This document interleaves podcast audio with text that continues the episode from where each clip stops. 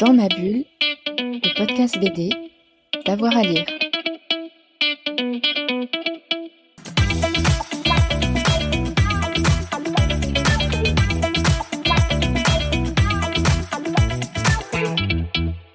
Bonjour à tous et à toutes, bienvenue dans cette nouvelle émission de Dans ma bulle, votre podcast 100% BD avec avoir à lire. Aujourd'hui, émission spéciale, voire très spéciale, puisque c'est quelqu'un que vous connaissez, que vous entendez dans, dans ma bulle pour ses interviews. C'est Florian Moine. Florian a signé un livre qui s'appelle Casterman de Tintin Attardi, euh, donc euh, un livre qui vient tout juste de sortir. On a profité du festival Quai des Bulles pour pouvoir en parler avec lui et en public. Il est au micro de Fred Michel. Bonjour Florian Moine.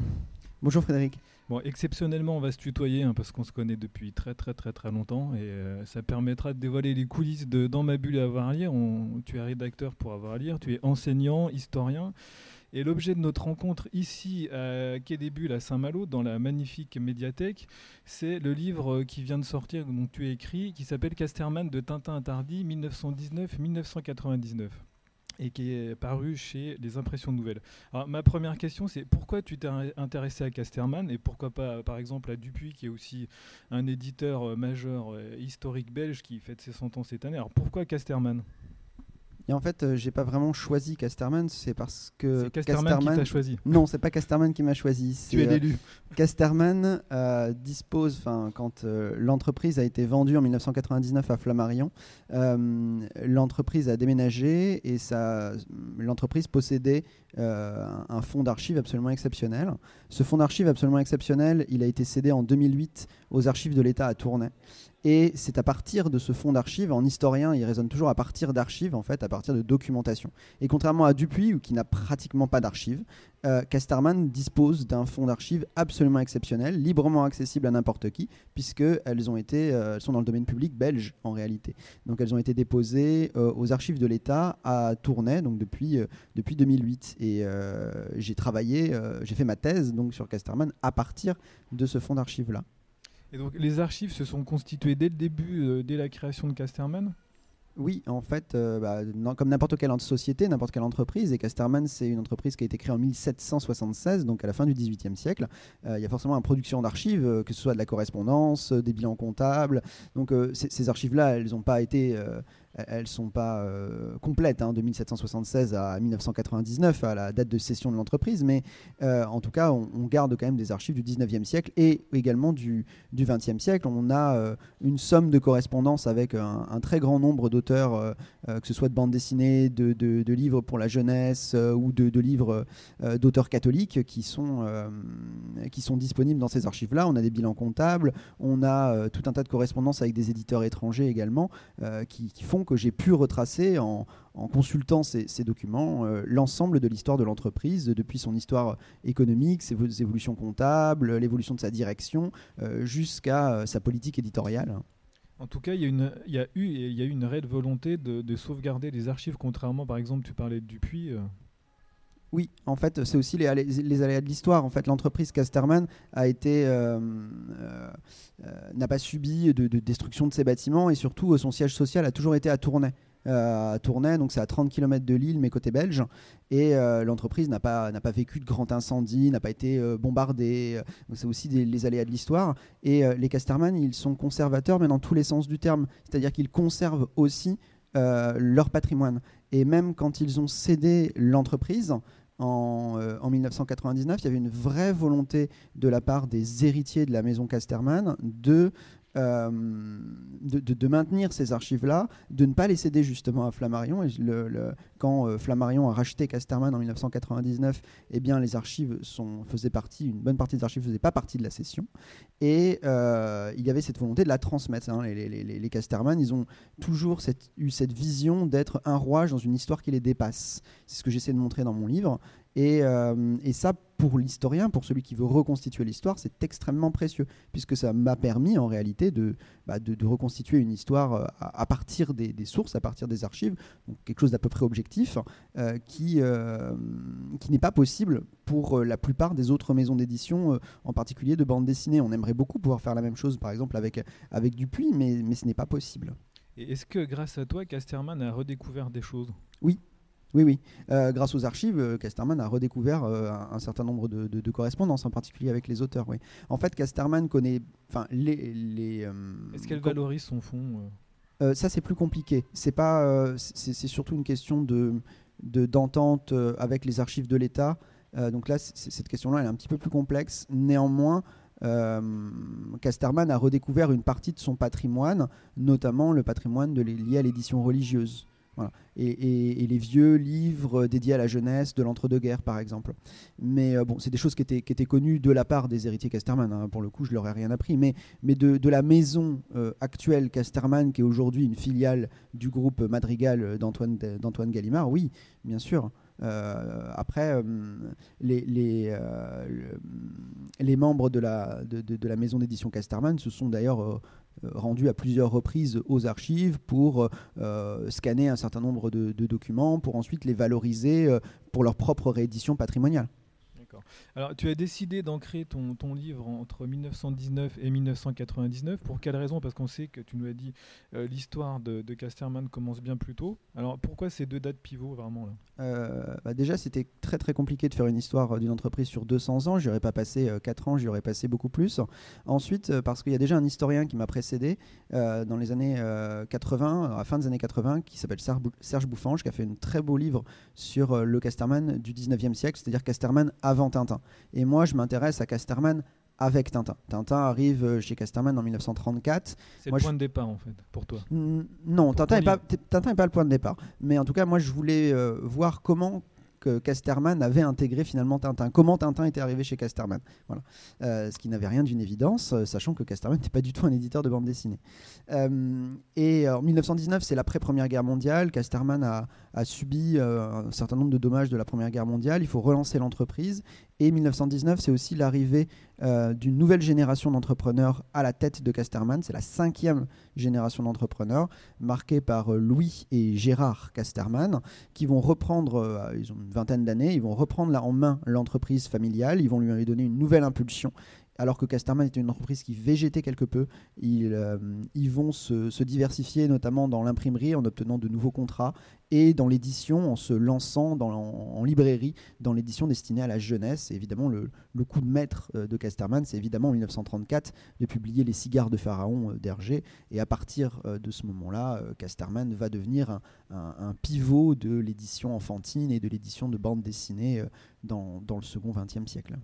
Et alors pourquoi terminer en 99 Parce que Casterman existe toujours? Oui, toujours l'en- bien vivant. Oui, la, société Casterman euh, n'existe enfin la- traditionnelle, celle qui a été fondée en 76, 1776, euh, n'existe plus. En, revanche, effectivement, le nom, la marque Casterman existe toujours et elle a toujours une grande valeur. Mais 1999, c'est la date de la vente de l'entreprise euh, familiale à l'un de ses concurrents, la société Flammarion. Et à partir de 1999, c'est la date de, c'est le moment où on n'a plus les archives. Donc un historien, il s'arrête quand il a plus d'archives pour raconter son histoire. Donc je m'arrête en 1999 parce que euh, c'est la date de vente à Flammarion. Alors dans mon livre, je parle aussi de l'après, hein, à partir d'articles de presse, à partir de, quelques témoignages. Je- je- J'écris un petit peu les péripéties capitalistiques de Casterman qui rentre euh, d'abord chez Flammarion. Euh, Flammarion est ensuite racheté par le groupe italien RCS, Rizzoli Corriere della Sera, et ensuite en 2012, Casterman fait partie d'un d'un paquet en fait, euh, puisque Gallimard rachète Flammarion et à l'intérieur du groupe Flammarion, il y a Casterman. C'est pour ça que Casterman se retrouve aujourd'hui au- comme une filiale du, du- du groupe d'Antoine Gallimard.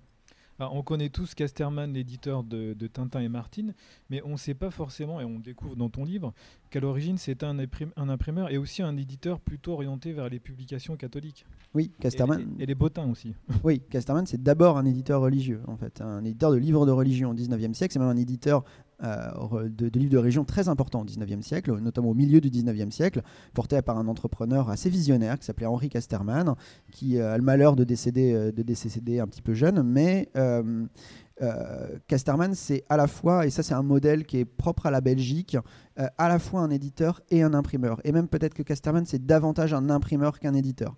Euh, c'est ce que- D'ailleurs, l'imprimerie a fermé euh, pas, pas, si, pas si tard que ça, assez récemment. Oui, l'imprimerie a fermé, mais là, c'est c'est- une histoire qui est un peu plus large, c'est celle de la désindustrialisation, en fait, hein, de, l'Europe occidentale, et l'imprimerie fait partie de ces, filières qui ont été victimes de, bah, la concurrence euh, internationale.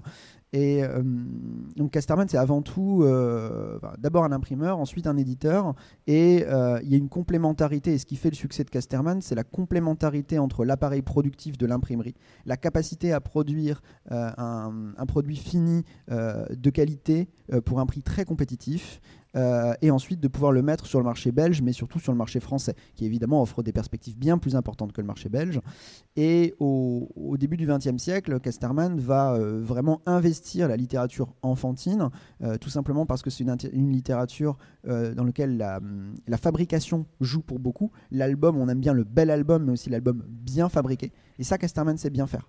Ça, Casterman sait bien faire. Et d'ailleurs, les, les albums Tintin, ils se distinguent par leur qualité d'impression, ils se distinguent par leur qualité de fabrication. Et ça, c'est un avantage compétitif pour Casterman d'être en mesure de vendre à un prix compétitif un livre qui est un beau livre, un bel album. Et ça, et Hergé, euh, qui, euh, qui, qui est très attentif à la question technique de ces albums, la correspondance le montre vraiment très très bien, euh, il y est extrêmement sensible. Et ça aussi, ça fait partie du succès de Casterman. En fait, est-ce que Hergé aurait été chez Casterman de cette façon-là si Casterman n'avait pas été aussi un imprimeur? J'en suis pas certain. Et alors justement, on parlait d'éditeur catholique, mais c'était un éditeur catholique plutôt progressiste. Oui et non. Euh, non, les Casterman, les, euh, les entrepreneurs Casterman ne sont pas des gens progressistes. C'est plutôt des gens qui appartiennent au Parti catholique. euh, ils sont plutôt conservateurs. En revanche, ce sont des gens qui sont pas complètement fermés d'esprit. C'est-à-dire que quand Casterman se décide de, se renouveler après la, deuxième guerre mondiale en 1945, ils vont euh, s'associer avec des intellectuels belges, notamment euh, avec un éditeur qui s'appelle Jean Delfos, et euh, avec des progressistes belges pour fonder une revue qu'on appelle la Revue Nouvelle, qui est clairement une revue catholique de gauche. Mais euh, ça ne signifie pas que les entrepreneurs, eux, soient de gauche. hein. Eux, ce sont des catholiques de droite. En revanche, ils vont éditer une revue qui va notamment marquer le paysage euh, de euh, de, de- de la Belgique catholique, qui s'appelle la Revue Nouvelle, qui, euh, elle, est une revue de catholiques de gauche. Donc oui, oui et non, d'une certaine façon. hein. Il y avait un éditeur progressif euh, et euh, un, un- un patron plutôt euh, conservateur, on va dire. Oui, c'est ça. Alors, est-ce que tu peux nous expliquer comment tu as travaillé? Comment tu te rendais souvent là-bas? Tu travaillais pendant combien de temps? Alors, C'était un vrai travail de moine, sans jeu de mots. hein. Oui, d'une certaine façon, oui. Euh, donc j'ai fait une thèse de doctorat à l'université euh, Paris 1, donc ça veut dire que j'ai obtenu un financement pour pouvoir faire ma recherche. Donc ça c'est très important. Donc j'habite Paris donc je suis allé euh, à, tourner en Belgique régulièrement je passais euh, une semaine aux archives et euh, je, dépouillais, c'est-à-dire concrètement j'allais euh, dans les archives, je sortais des cartons, j'ouvrais des cartons et je lisais la correspondance, je lisais les bilans comptables. J'ai également fait du tri dans les archives, c'est-à-dire que j'ai classé un certain nombre d'archives qui ne l'étaient pas. Ça, faisait partie de, hum, ça faisait partie de ce que je faisais parce, que les, le, le fonds Casterman, c'est un fonds de plusieurs kilomètres d'archives. Tout n'était pas classé, très loin de là. Donc j'ai fait euh, un travail de classement, j'ai fait un travail d'inventaire et euh, j'ai fait bien sûr un travail de dépouillement pour savoir ce qu'il y avait à l'intérieur des archives. Donc je m'y rendais euh, à peu près une fois tous les deux, trois mois pendant une semaine. Je prenais énormément de photographies qu'ensuite je triais, euh, enfin que je, je classais, je triais à l'intérieur d'un gros disque dur euh, et je me suis fait une sorte d'arborescence pour ensuite l'exploiter et me dire euh, et, et- et que ça donne sens et que ça fasse sens pour moi. Voilà comment j'ai procédé et ça, ça m'a pris, ça m'a pris quatre années. Et tu avais euh, toute l'amplitude, toute la liberté pour pouvoir chercher dans les archives? Pas de Euh, tabou, pas de secret. Non. En fait, euh, ce qui est très intéressant dans le cas de Casterman, c'est que l'archive, le- l'entreprise, a été vendue de manière assez précipitée à Flammarion, ce qui fait que quand les archives ont été cédées, il n'y a pas eu de tri. Souvent, quand une entreprise vend ses, euh, vend ou dépose ses archives, enfin, vend pas ses archives, mais qu'elle est vendue et donc elle cède ses archives ou qu'elle elle choisit de les déposer, elle fait un tri. Elle fait un tri parce qu'il y a des choses que- qu'elle n'a pas envie de montrer. Casterman, ça n'a pas été le cas, mais pour des raisons très pratiques en fait. Euh, tout simplement parce que c'était le bazar dans, les archives concrètement. Et c'est très intéressant évidemment pour l'historien parce qu'à partir du moment où vous tombez sur le bon carton euh, qui montre par exemple bah, des, des tensions, euh, des, choses qui ne sont pas, qui ne sont pas rendus publics, mais qui bon, maintenant le, peuvent l'être, puisque j'en parle, entre autres. Mais, mais ça, ça, fait sens pour, pour l'historien parce que c'est brut. Il n'y a, pas de, a pas de filtre, il n'y a pas le filtre de l'entrepreneur qui a choisi de déposer un document plutôt qu'un autre. Donc ça, c'est extrêmement intéressant. Ensuite, j'ai pu travailler avec toute, latitude, euh, toute la latitude possible parce que euh, je suis tombé sur un archiviste, Bernard Desmaël, que je salue, euh, qui m'a laissé travailler de, de, façon, de façon extrêmement libre, où on avait une sorte d'entente, c'est-à-dire que moi, je participais à, la visibilisation du fonds avec mon travail et à, au classement un petit peu du, du fonds en disant voilà il y a ceci cela d'intéressant. Et lui en échange il me laissait travailler de façon extrêmement extrêmement libre extrêmement souple. Et là-dessus on s'est bien entendu. Et, sans cette, capacité à me laisser travailler tranquille, j'aurais sans doute pas pu faire ce travail, en tout cas pas dans ces conditions-là. Donc là, je l'ai déjà remercié à plusieurs reprises, mais je le remercie à nouveau au cours de ton travail, est-ce que tu pourrais nous, nous donner des, des, faits marquants, des anecdotes marquantes? Qu'est-ce que tu as trouvé vraiment Qu'est-ce qui t'a le plus marqué dans tout ce que tu as cherché et trouvé? Euh, ça c'est une question piège. Qu'est-ce qui m'a le bonne question. Qu'est-ce qui m'a le, plus marqué? En fait, il y, y, a quelque chose qui, à, mon sens, fait vraiment sens dans l'histoire de l'entreprise. C'est euh, que souvent on a tendance à considérer que ah, c'est le rapport RG en tout cas. Euh, RG, on a toujours considéré que c'est l'auteur avec un grand A et que finalement euh, c'est lui qui pense son œuvre, c'est vraiment l'auteur un peu démiurge. En fait, si on lit la correspondance, si on lit bien la correspondance avec l'éditeur, on se rend compte que les, les relations sont un peu plus, c'est un peu plus que ça. Par exemple, euh, c'est l'éditeur qui a poussé RG à investir la couleur et euh, qui lui a pas forcé la main, mais pas loin euh, d'une certaine manière. un peu parce que ça c'est vraiment Alors, intéressant. Euh, puisque Hergé, les premiers Tintins sont publiés dans l'entre-deux-guerres en noir et blanc, donc ce sont des albums d'à peu près 120 pages noir et blanc, et Casterman a cette, et puis l'éditeur de Casterman qui s'appelle Charles Laine a, a, cette idée que si on veut investir le marché français, il faut publier des albums en couleur. Le problème c'est que publier 120 pages en couleur, c'est trop cher enfin le public ne pourra pas acheter, euh, en tout cas ne mettra pas le prix pour acheter euh, un album de 120 pages en couleur à l'époque où euh, tout de même ça coûte de l'argent. Et que pour publier en couleur, il faut avoir un matériel de, de, fabrication des presses d'imprimerie qui soit très adapté à la couleur, c'est-à-dire qui fabrique en très grande quantité des albums pour pas cher qui fassent de la couleur. Donc Casterman va investir dans les années 40, pendant la guerre, euh, va investir dans une presse offset, une presse lithographique, euh, pour pouvoir euh, imprimer les albums d'Hergé en couleur. Sauf qu'il faut aussi convaincre Hergé que la couleur, c'est une bonne idée. donc au départ, Hergé, il est un peu réticent, mais euh, quand euh, les, ventes de Tintin euh, s'envolent pendant la guerre, Casterman voit une opportunité de transformer les aventures de Tintin et donc de les faire redessiner par Hergé. Et donc Casterman investit, met de l'argent pour que Hergé redessine ses albums. Et, ça, c'est vraiment une vision éditoriale. C'est pas Hergé qui a eu l'idée de dessiner ses albums en couleur. Il a accepté de le faire, mais c'est l'éditeur qui dit pour conquérir le marché français, pour pouvoir avoir une série d'albums euh, en couleur qu'on puisse vendre euh, à un prix compétitif, il faut ramener l'aventure à 60 pages, ce qui sont les albums actuels, et il faut publier entièrement en couleur. Et euh, c'est ce qui va marcher en réalité, puisqu'aujourd'hui, les Tintins, on ne les envisage qu'en couleur. Il y a évidemment le patrimoine avec la réédition des vieux albums noir et blanc quand on, euh, euh, on s'intéresse de près à, la fabrication de Tintin, mais, mais Tintin, c'est la couleur. Et bon, après, Hergé, le talent d'Hergé fait que, avec ses studios, la, couleur va très très bien rendre, mais, mais ça, c'est la vision éditoriale hein, de, la, fabrication en couleur pour conquérir un marché. Et, et ça, c'est ce que je, tâche de montrer dans mon, mon ouvrage, qu'en fait, la relation auteur-éditeur, euh, elle, euh, va dans les deux sens. C'est-à-dire que l'auteur a une l'éditeur a une influence sur la conception même de l'œuvre, y compris pour une œuvre aussi iconique que les aventures de Tintin. Et tu l'as retrouvé chez d'autres auteurs, ça? Oui, euh, notamment chez Pratt. par exemple, c'est un éditeur, Didier Plateau, qui, qui va mettre sur le marché la balade de la mer salée, donc la balade de la mer Salée, qui est une, la, première euh, aujourd'hui, ce qu'on considère comme étant la première aventure de Corto Maltese, même si Corto Maltese n'est pas vraiment le, héros principal de la balade de la mer Salée. Bah, je te coupe d'ailleurs, euh, la médiathèque a mis en avant Corto Maltese avec tous les albums juste devant nous là, euh, c'est magnifique, voilà.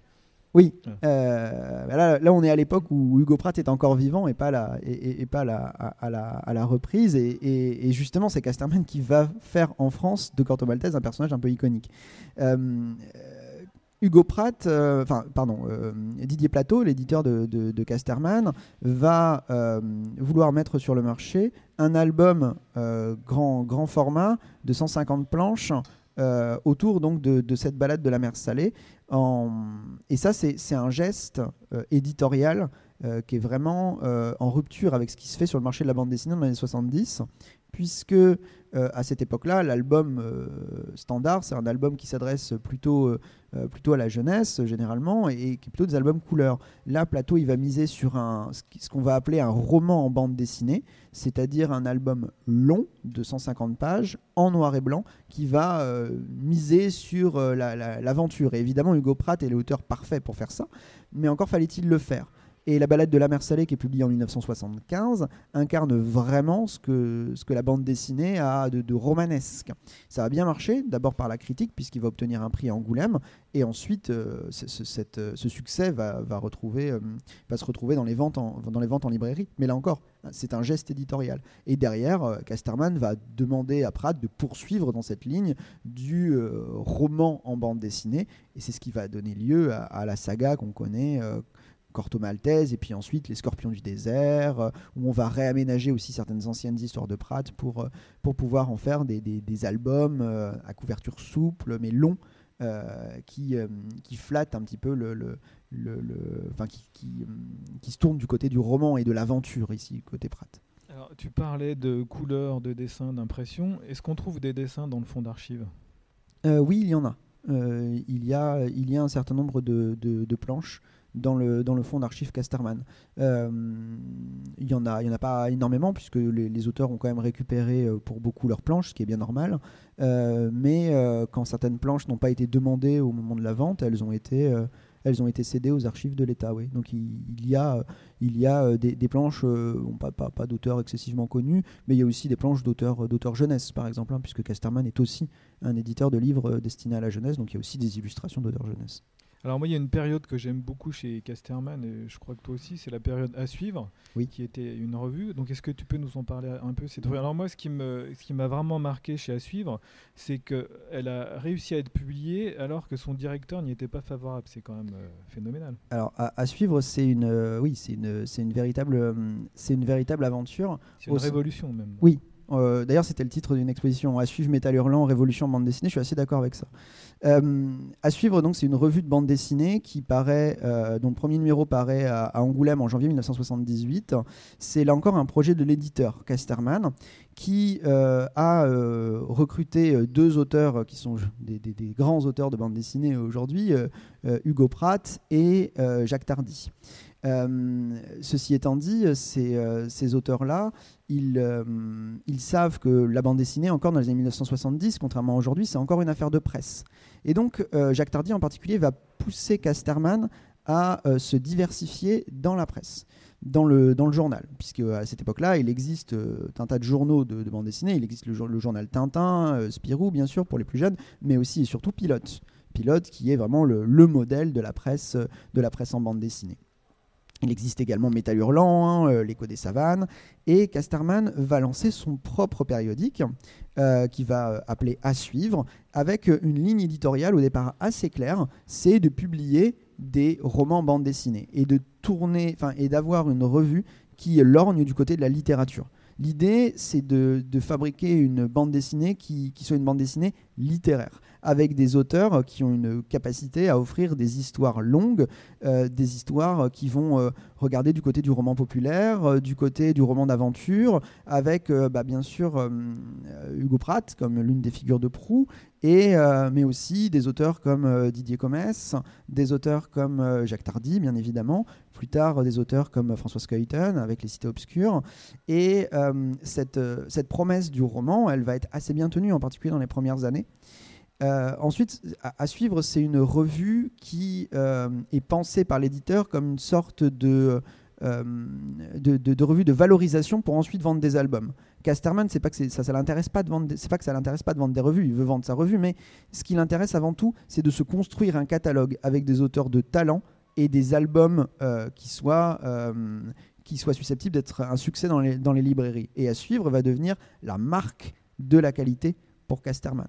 Et ça va très très bien marcher d'un point de vue marketing, puisque à suivre, et les bandes dessinées à suivre de Casterman vont, vont avoir un succès critique considérable, notamment euh, à Angoulême, où, euh, où des auteurs euh, comme Jacques Tardy vont, vont vraiment avoir beaucoup de succès, mais aussi on peut penser à, à, François Skuyton, un peu plus tard François Bourgeon. ce, sont des, et, ils vont publier sous, sous- sous ce qui va devenir une marque de qualité à suivre. Dans les années 80, dans les années 90, la, revue euh, à suivre va, manquer un certain nombre de virages, et notamment le virage des auteurs qui vont euh, fonder l'association. hein. je pense à des auteurs comme David B en particulier qui vont, publier dans à suivre, mais que dont les, euh, l'éditeur ne va pas comprendre les, qualités le talent euh, de, David B. Et ils vont manquer un certain nombre de virages, un certain nombre d'auteurs dans les années 90, ce qui fait que la, revue, va finir par, par s'éteindre en 1997. Mais à suivre, c'est une revue importante dans l'histoire de la bande dessinée, dans l'histoire de son renouvellement. On ne parle pas de roman graphique, mais euh, à cette époque-là, en tout cas, mais on parle de roman bande dessinée chez Casterman qui préfigure vraiment ce qu'est le roman graphique aujourd'hui, qui est euh, une forme éditoriale euh, qui est communément acceptée et qui se vend très très bien. Alors, tu as compulsé des centaines, des milliers d'archives, des, courriers, des, on a dit des dessins, voilà, plein, plein, plein de choses. Donc, tu as dû faire des choix à un moment donné. Et comment s'opèrent ces choix? C'est quand difficile, non? Bah, le, le choix, c'est toujours en fonction du discours historien. Qu'est-ce qui va le plus euh, m'intéresser? Moi, dans ma trame narrative euh, d'histoire, hein, il y a un grand historien qui s'appelait Paul Venn qui disait que l'histoire, c'est un roman vrai. Voilà. Bah, en fait, qu'est-ce qui va rentrer dans, dans, dans la logique que je veux montrer? Quelles sont les, les, les, archives qui vont faire sens pour moi pour dresser le portrait économique, le portrait social, le portrait éditorial euh, du- d'une entreprise? Parce Donc, que tout n'est pas intéressant. Ah mais non, bien sûr, dans, un fonds d'archives, tout n'est pas intéressant et ça dépend. euh, on, arrive toujours avec un regard et avec, euh, avec des questions dans les archives. Il faut toujours poser une question à ses sources. Donc, euh, si les questions changent en fonction, en- ensuite, plus on consulte d'archives, plus les, questions changent. On est aussi influencé par, ce qu'on lit, bien évidemment, mais il y a évidemment toujours un projet global. Moi, mon projet global, c'était de faire le portrait d'une entreprise, le portrait d'une entreprise du livre À travers ces archives. à travers ces archives, bien sûr. Euh, donc tout ce qui rentrait dans la, dans tout ce qui faisait sens dans ce portrait social, économique, euh, culturel de, de l'entreprise pouvait rentrer dans mon discours. Et c'est comme ça que hum, c'est comme ça que j'ai lu, interprété, euh, travaillé sur les archives. Mais évidemment, dans les dans les tous les dossiers que j'ai lus, il y a des choses qui ne sont pas intéressantes. Mais parfois des archives qui sont a priori euh, extrêmement pénibles à lire. Je pense à des archives comptables. Euh, donc là, il y a des choses un peu sexy dans les archives, hein, des correspondances avec des auteurs, euh, où on parle de projets éditoriaux, etc. Ça, c'est sexy, c'est sympa. Mais il y a aussi tout un tas de choses qui sont tout aussi euh, pertinentes, en fait, en termes d'analyse, mais qui sont euh, bien plus pénibles à lire. C'est par exemple des bilans comptables. Mais si vous ne faites pas le bilan comptable d'une entreprise, vous ne savez pas si elle est en bonne santé ou en mauvaise santé. hein. Euh, Quelqu'un qui fait un, un- bilan de, de son entreprise, un bilan moral, il peut très bien vous mentir, mais si vous regardez les, les- les- chiffres bruts, là, vous voyez si votre entreprise elle est en bonne ou en mauvaise santé. Et ça aussi, c'est le travail de l'historien que d'aller voir ça. Donc, j'ai aussi fait des, j'ai aussi rempli des tableaux Excel avec des chiffres, et ça, c'est pas rigolo, mais c'est très utile. Oui, mais justement, quand on met en perspective, c'est intéressant, j'allais en parler parce que c'est pas seulement du texte, il y a aussi des photos, il y a, y a des tableaux, des petits camemberts, des choses comme ça. Mais tout ça, ça sert euh, l'histoire de, de Casterman. Il y a des données, par exemple, au nombre de, de Tintins qui ont été vendus. euh, il, y a, il y a plein de chiffres, mais euh, c'est vraiment intéressant. Et je voulais aussi saluer la qualité de l'écriture.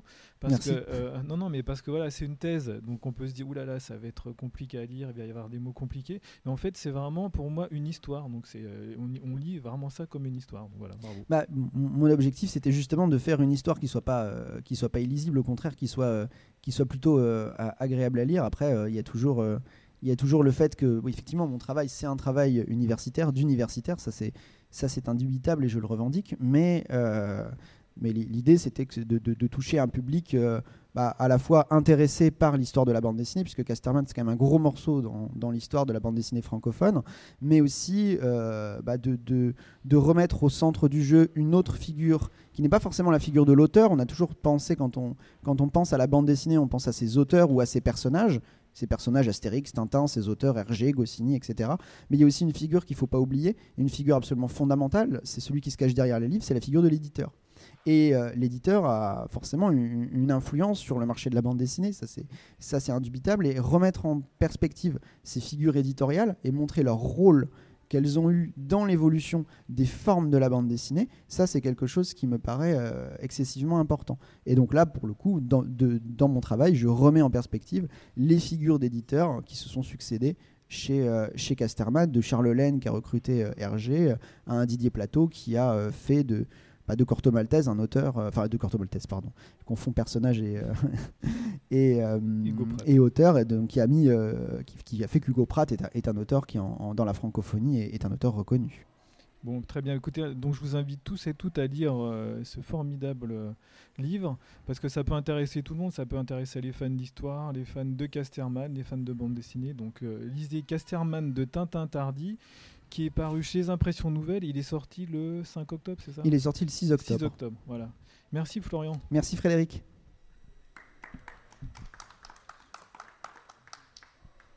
On vous recommande donc fortement la lecture de ce Casterman de Tintin à 1919-1999 de Florian Moine. Et nous, on se retrouve très vite pour de nouvelles émissions. N'hésitez pas à vous abonner, vous aurez comme ça la petite notification euh, pour euh, chaque nouvel épisode de Dans ma bulle. Bonne journée à tout le monde. Dans ma bulle, le podcast BD, d'avoir à lire.